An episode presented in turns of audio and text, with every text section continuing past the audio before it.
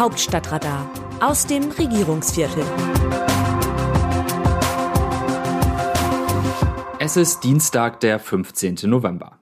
Als Nancy Faeser, die sozialdemokratische Bundesministerin des Inneren, am 1. November nach einem zweitägigen Aufenthalt in Katar die Heimreise antrat, da blieb einer am Flughafen in Doha zurück.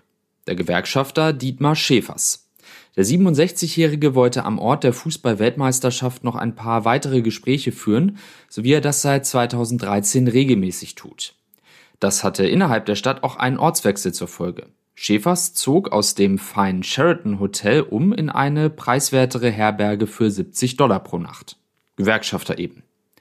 Der Mann mit den beiden Ansteckern am Revers, einer von der Baugewerkschaft und ein zweiter mit der Aufschrift gegen Hass und Gewalt, stach in der Reisegruppe auch sonst hervor, wegen seiner unprätentiösen Art und seiner Kenntnis von den Verhältnissen in Katar. Da ist er unerreicht. Schäfers wurde im Sauerland geboren, kam als Kind nach Mülheim an der Ruhr und lebt heute in Gelsenkirchen. Daher stammt seine Frau. Und wer in Gelsenkirchen wohnt, der Schalke-Fan. Logo. Erst am Samstag wohnte Schäfers dem Heimspiel gegen Bayern München bei. Es dürfte, trotz Niederlage und großer Abstiegsgefahr, nicht das letzte Heimspiel für ihn gewesen sein. Beruflich war Schäfers von 2001 bis 2019 stellvertretender Vorsitzender der Industriegewerkschaft Bau und ist jetzt Vizepräsident der globalen Gewerkschaftsföderation Bau und Holzarbeiter International. In dieser Eigenschaft kümmert er sich seit bald zehn Jahren um die Zustände in jenem Land, in dem am 20. November die Fußball-WM beginnt. Ja, Schäfers war schon vor der Feser-Reise sage und schreibe 15 Mal in dem Emirat. Deshalb fällt sein Urteil auch differenzierter aus als das jener Zeitgenossen, die Katar lediglich vom Tresen in der Kneipe kennen. Als der Funktionär 2013 das erste Mal hinflog, wurden zunächst alle Termine abgesagt. Denn er hatte sich vorher in deutschen Medien kritisch über die Verhältnisse geäußert. Schäfers fuhr trotzdem und sah Unterkünfte, in denen hätte ich meinen Hund nicht schlafen lassen.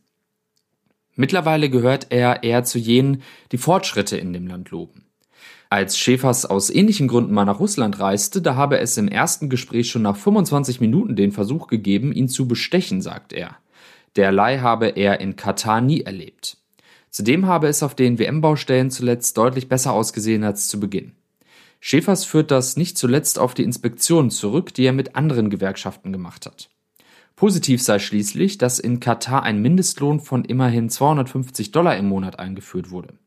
Das ist viel mehr, als einer in Nepal je bekommen würde. Nein, Schäfers ist nicht naiv. Er sagt zwar, dass das Kafala-System abgeschafft worden sei, das die überwiegend aus Südasien stammenden Wanderarbeiter de facto zu modernen Sklaven degradiert. Er sagt aber ebenso, dass manche Arbeitgeber in Katar so täten, als habe es die Abschaffung nicht gegeben und er dringt darauf, dass bei der Vergabe von internationalen Sportwettkämpfen künftig stärker auf die Einhaltung der Menschenrechte zu achten sei. Denn Menschenrecht ist Arbeitsrecht und Arbeitsrecht ist Menschenrecht, sagt Schäfers. Das ist nicht verhandelbar. Nur von einem Boykott hält der Mann aus dem Ruhrgebiet überhaupt nichts. Dabei verweist er auf die Wanderarbeiter selbst. Die sagen auf die Frage nach einem Boykott, wir sind stolz auf das, was wir hier geschaffen haben. Längst haben Schäfers und seine Leute denn auch vereinbart, dass wir über die WM hinaus in Katar bleiben können. Wenn die Scheinwerfer, die auf die WM gerichtet sind, nach dem Finale erlöschen, dann bleibt Dietmar Schäfers ganz persönlicher Scheinwerfer also eingeschaltet. Da ist der Gewerkschafter in ihm weitaus stärker als der Fußballfan. Bittere Wahrheit. Die Erinnerung an die Shoah ist konstitutiv für dieses Land. Ohne eine gelebte Erinnerungskultur gibt es auch keine demokratische Kultur der Bundesrepublik Deutschland. Josef Schuster, Präsident des Zentralrats der Juden in Deutschland. Der Präsident des Zentralrats der Juden in Deutschland ist fraglos einer der leiseren im Lande und gewiss keiner, der auf Effekthascherei aus ist. Umso gravierender stellt sich dar, was der 68-jährige Josef Schuster, der in Haifa geboren wurde und seit Jahrzehnten in Würzburg lebt, zuletzt in der Süddeutschen Zeitung anlässlich der Progromnacht am 9. November 1938 zu Papier brachte. Er warnte dort vor wachsendem Antisemitismus links wie rechts des politischen Spektrums sowie davor, dass Menschheitsverbrechen der systematischen Ermordung der europäischen Juden durch die Nationalsozialisten einfach abzuschütteln oder in eine Reihe zu stellen mit dem Jahrestag des Mauerfalls am 9. November 1989. Das Gedenken an die Shoah wachzuhalten sei nämlich konstitutiv für dieses Land. Noch Anfang August hatte Schuster in einem Interview mit dem Redaktionsnetzwerk Deutschland an Ignaz Bubis erinnert, ein seiner Amtsvorgänger, der am Ende resigniert, erklärte, ich habe gar nichts erreicht. Schuster sagte bei der Gelegenheit, er sei von Hause aus eher Optimist als Pessimist. Drei Monate später hat sich der Ton so verdüstert, dass die Republik alarmiert sein sollte. Wie sehen andere Nationen Deutschland?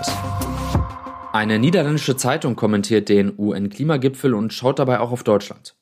Sollten reiche Länder für die Folgen von Klimakatastrophen in armen Ländern aufkommen? Diese Frage wurde in letzter Minute auf die Tagesordnung des UN-Klimagipfels in Ägypten gesetzt.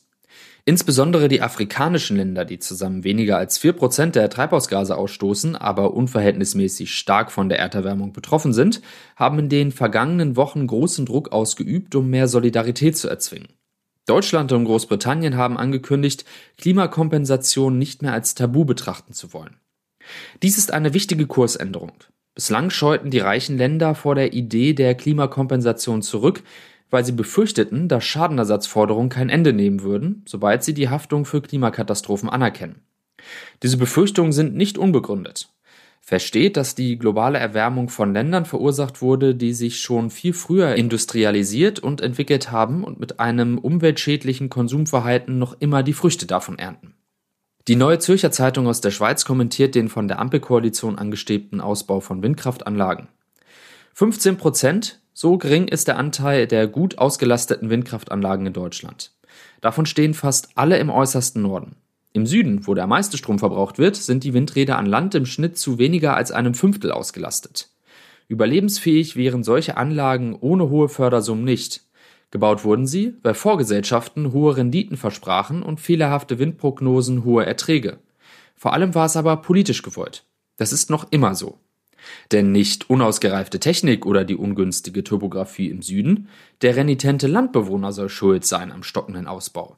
Warum sich dieser über ein 250 Meter hohes Windrad vor seiner Haustür freuen soll, wenn gleichzeitig dieselbe Berliner Regierung aus ideologischen Gründen die sichersten Kernkraftwerke der Welt ab und dafür klima- und gesundheitsschädliche Kohlekraftwerke wieder anschalten, es bleibt ein Rätsel in der nicht gerade rätselarmen Geschichte der deutschen Energiewende.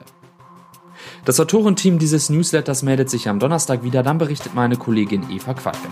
Text Markus Decker, am Mikrofon Dennis Pützig.